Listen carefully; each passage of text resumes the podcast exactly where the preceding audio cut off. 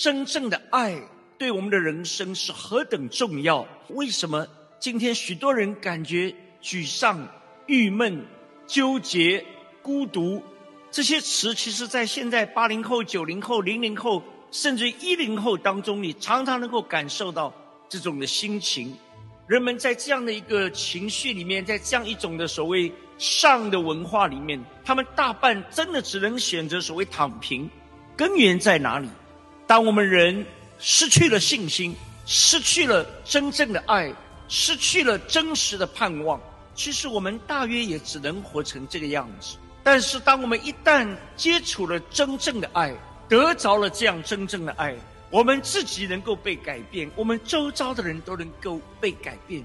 古希腊人老早就发现，人类在追寻真理的过程里面有三个层次，最外表的。就是 you know 对应的就是科学，有一层比它更高的 level 叫做 you think，就是你可以思想，对应的叫做哲学。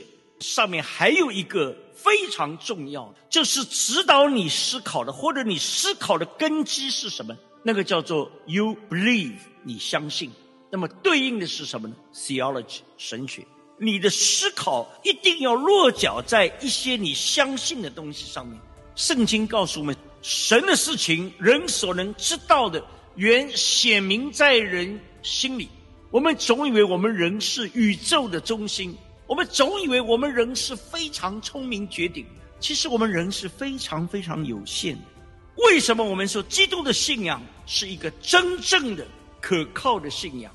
圣经很清楚的启示，这位上帝他是一个灵，他是光，他是爱。首先，我们需要让上帝的光照到我们心里。第二样，神的证明，借着所造之物，就叫我们可以看见、晓得，并且无可推诿。神是灵，让我们得以真正从死里复活。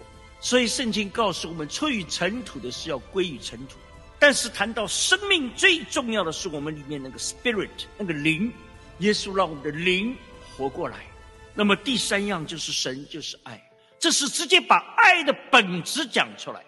当我们一直在惊讶稀奇，爱是什么？原来神就是爱，我们应当切实的彼此相爱，因为爱是从神来的。凡有爱心的，都是由神而生，并且认识神。神差他独生子来到世间。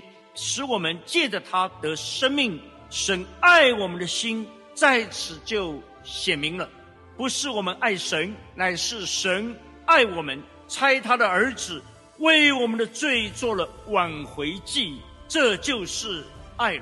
爱的源头是神。当我们了解、认识了神的爱，我们如果彼此相爱，神就住在我们里面，爱他的心在我们里面得以完全。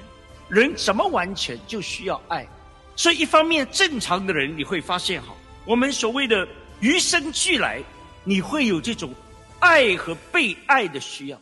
上帝把这样的独特的生命的特性创造在他称为他自己儿女的这个最独特的人的这个身上，从神而来，并且是由神而生，就是你的生命跟上帝连上了关系。而且是认识神，爱的本质是上帝的生命，爱的来源，爱的表达，爱的能力，爱的果效。